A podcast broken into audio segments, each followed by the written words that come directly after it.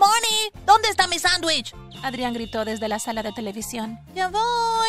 Y no olvides ponerles pepinillos al mío, gritó Emilio. Tomé todo rápidamente. Lo puse en la bandeja y me apresuré a ir a la sala de televisión. Mis hermanos agarraron la bandeja y comenzaron a devorar su comida. Ni siquiera un simple gracias, pero supongo que ya estaba acostumbrada. En ese momento sonó el teléfono de Adrián. Hola, buen día, señor Penilla. ¿Cómo puedo ayudarlo? Adrián escuchó un poco antes de responder. Sí, está aquí. Lo pondré en el altavoz. Fuera de aquí, mocosa. Gruñó Emilio mientras me agarraba bruscamente el brazo. Me estaba echando fuera de la habitación y cerraba la puerta. Me froté el brazo y abrí un poco la puerta, me arrodillé y coloqué la oreja junto a la apertura. El señor Penilla les dijo a mis hermanos que quería 25 pasaportes y tarjetas de identificación en tres días. Estaba dispuesto a pagarles 25 mil dólares. De repente se abrió la puerta. Lo que pasó después cambió mi vida para siempre. Hola, soy Moni. Antes de continuar con mi loca historia, toca este pulgar hacia arriba y suscríbete a nuestro canal. No te olvides de presionar la campana de notificaciones para saber cuándo se publiquen más historias como la mía. Ok, déjame contarte un poco del contexto detrás de mi historia. Mamá se casó con papá, quien ya tenía dos niños gemelos. Mamá era hija única y papá tenía una hermana mayor, Selena. Mis hermanos y yo nunca fuimos realmente cercanos, ya que son nueve años mayores que yo. Papá venía de una familia adinerada y también tenía su propia carrera médica. Unos días antes de mi cumpleaños número 16, mis padres se dirigían al aeropuerto para asistir a una conferencia de medicina fuera del estado. Desafortunadamente tuvieron un horrible accidente automovilístico. Mis hermanos obtuvieron mi custodia. Eso fue hace ya unos seis meses. Desde entonces, mi vida ha sido una serie de eventos desafortunados. Pareces exhausta, comentó Emilia, mi mejor amiga, cuando la vi esa mañana para nuestras caminatas diarias a la escuela. Reprimí un bostezo. Adrián y Emilia invitaron a algunos amigos anoche. Estuve despierta hasta las 4 de la mañana arreglando la casa. No eres su sirvienta, ¿sabes? Deberías defenderte. Son dos contra uno y las probabilidades no están a mi favor. Justo cuando entrábamos por las puertas de la escuela sonó el timbre y nos apuramos a nuestra primera clase. Esa tarde volví a casa sola luego de la escuela, ya que Emilia tenía práctica de natación. Al entrar a casa escuché sonar el teléfono. ¡Adrián! ¿Emilio? grité cuando entré. El teléfono dejó de sonar. Eso es extraño, murmuré cuando no recibí una respuesta. Mis hermanos solían estar en casa alrededor de esa hora. El teléfono volvió a sonar. No se me permitía contestar el teléfono, pero ¿y si les habría pasado algo a mis hermanos? ¿Debería responder o dejar que sonara? No teníamos un contestador automático, así que tal vez debería responder. Ese partido de ping-pong duró unos segundos y finalmente me puse el auricular en la oreja. ¿Hola? Hola, Moni. Me saludó el señor Hernández, el abogado de la familia. ¿Cómo has estado? Estoy bien. ¿Le gustaría dejar un mensaje para Emilio o Adrián? En realidad, me alegro de que tú contestaras. Quería hablar contigo sobre el testamento de tus padres. Unos días después de la muerte de mis padres, Adrián y Emilio hablaron con el abogado. Nunca me dieron ninguna información de la reunión que tuvieron. ¿Qué pasa? ¿Has estado recibiendo el dinero que tus padres dejaron para tu mensualidad? ¿Dinero? Arqué una ceja. El señor Hernández continuó explicándome que mis padres me dejaron una cantidad de dinero mensual de 2.500 por mes y otra cantidad de lo mismo para mis hermanos o tutor que eran de 5.000 dólares para asegurarse de que me cuidaran bien. Desde que murieron mis padres yo no había recibido ni una blusa nueva de parte de mis hermanos. No he recibido nada. Entonces, supongo que tampoco te dijeron que tus padres te dejaron una casa y dos millones de dólares. No lo hicieron. Me quedé en shock. ¿Cómo pudieron mis hermanos ocultarme este tipo de información? Moni, ¿estás segura de que estás bien? Tu tía Selena estaría feliz de hospedarte si tus hermanos no están cuidando bien de ti. Dudé un momento. Adrián y Emilio me contaron historias sobre cómo los había tratado la tía Selena en el pasado. El apodo que tenían para ella era Cruela. Quizás estaban mintiendo sobre ella. Si no vivía con ellos, no podrían recibir el dinero que me habían dejado mis padres. Lancé la precaución al viento y le conté al señor Hernández todo lo que había sucedido durante los últimos seis meses. El señor Hernández me dijo que se contactaría conmigo de nuevo, pero que necesitaba darle algo de tiempo. Le dije que no me permitían usar el teléfono y me dijo que encontraría la manera de hacerme llegar el mensaje. Antes de colgar le dije que por favor no les contara nada a mis hermanos sobre nuestra conversación. Me aseguró de que nuestra conversación era confidencial. Después de charlar con el señor Hernández me sentí más ligera y algo aliviada. Tal vez pueda tener un futuro más brillante que el que imaginé. Durante las siguientes semanas no supe nada del señor Hernández. No puedo soportarlo más. Murmuré para mí mismo una noche mientras preparaba sándwiches para mis hermanos. Por las buenas o por las malas, tengo que encontrar la forma de salir de aquí. Moni, ¿dónde está mi sándwich? Adrián gritó desde la sala de televisión. Ya voy. Y no olvides ponerles pepinillos al mío, gritó Emilio. Tomé todo rápidamente. Lo puse en la bandeja y me apresuré a ir a la sala de televisión. Mis hermanos agarraron la bandeja y comenzaron a devorar su comida. Ni siquiera un simple gracias, pero supongo que ya estaba acostumbrada. En ese momento sonó el teléfono de Adrián. Hola, buen día, señor Penilla. ¿Cómo puedo ayudarlo? Adrián escuchó un poco antes de responder. Sí, está aquí. Lo pondré en el altavoz. Fuera de aquí, mocosa. Gruñó Emilio mientras me agarraba bruscamente el brazo. Me estaba echando fuera de la habitación y cerraba la puerta. Me froté el brazo y abrí un poco la puerta, me arrodillé y coloqué la oreja junto a la apertura. El señor Pinilla les dijo a mis hermanos que quería 25 pasaportes y tarjetas de identificación en tres días. Estaba dispuesto a pagarles 25 mil dólares. De repente se abrió la puerta. Caí en la habitación. ¿Qué demonios estás haciendo? gruñó Emilio. Estaba buscando mi lente de contacto. Después de que me echaste a la habitación, se cayó, idiota. Le contesté. Emilio levantó la mano para bofetearme, pero Adrián le detuvo la mano. No tenemos tiempo para esto. Lidia con ella cuando regresemos. Tenemos cosas de las que ocuparnos. Emilio me empujó contra la pared y me señaló con el dedo a la cara. Limpia la cocina antes de que regresemos. Ya limpié la cocina. No, no lo has hecho. Emilio me miró con aire de suficiencia antes de darse la vuelta y dirigirse a la cocina.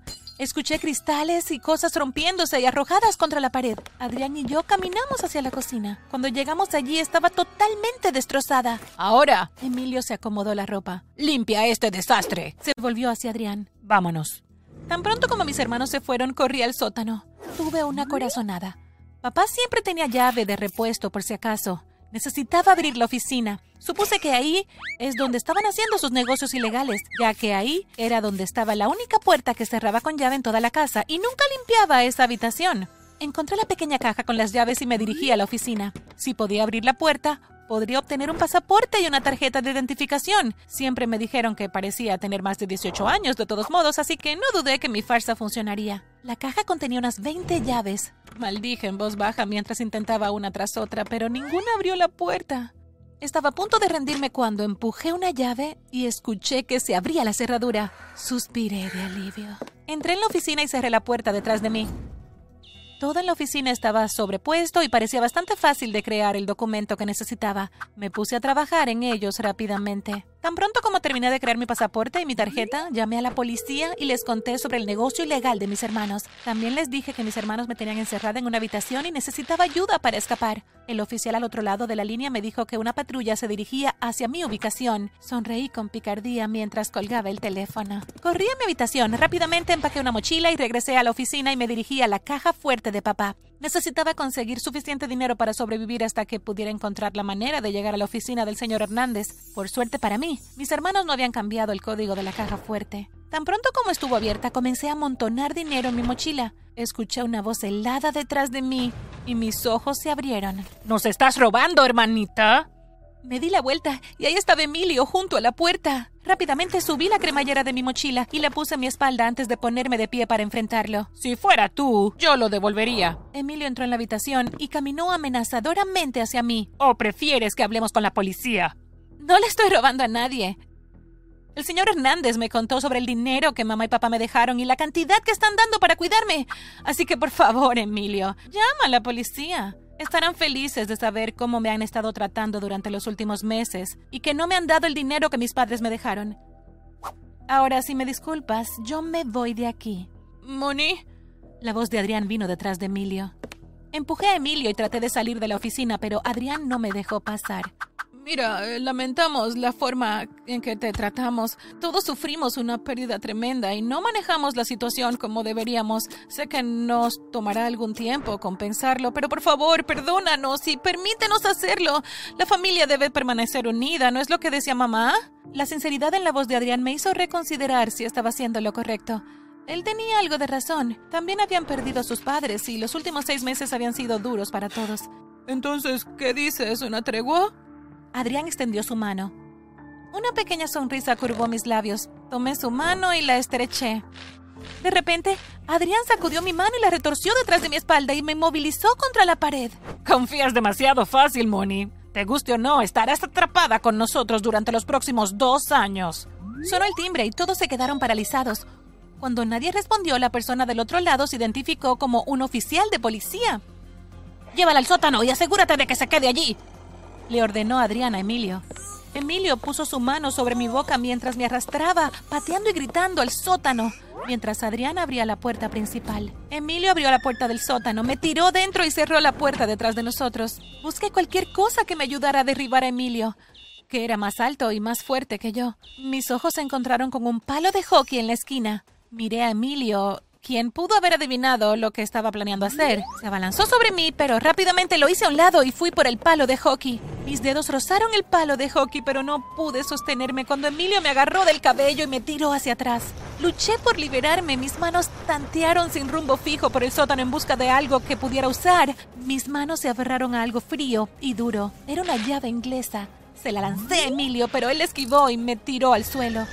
Con las rodillas a cada lado de mi pecho, me arrebató la llave inglesa, inclinado sobre mí, su rostro contorsionado por la ira, lo presionó contra mi cuello. Puse mis manos para tratar de empujarlo, pero él era demasiado fuerte. Mi suministro de aire se estaba cortando. Estaba a punto de desmayarme cuando la puerta del sótano se abrió de golpe. ¡Manos al aire o dispararé! Emilio soltó la llave inglesa y se puso de pie.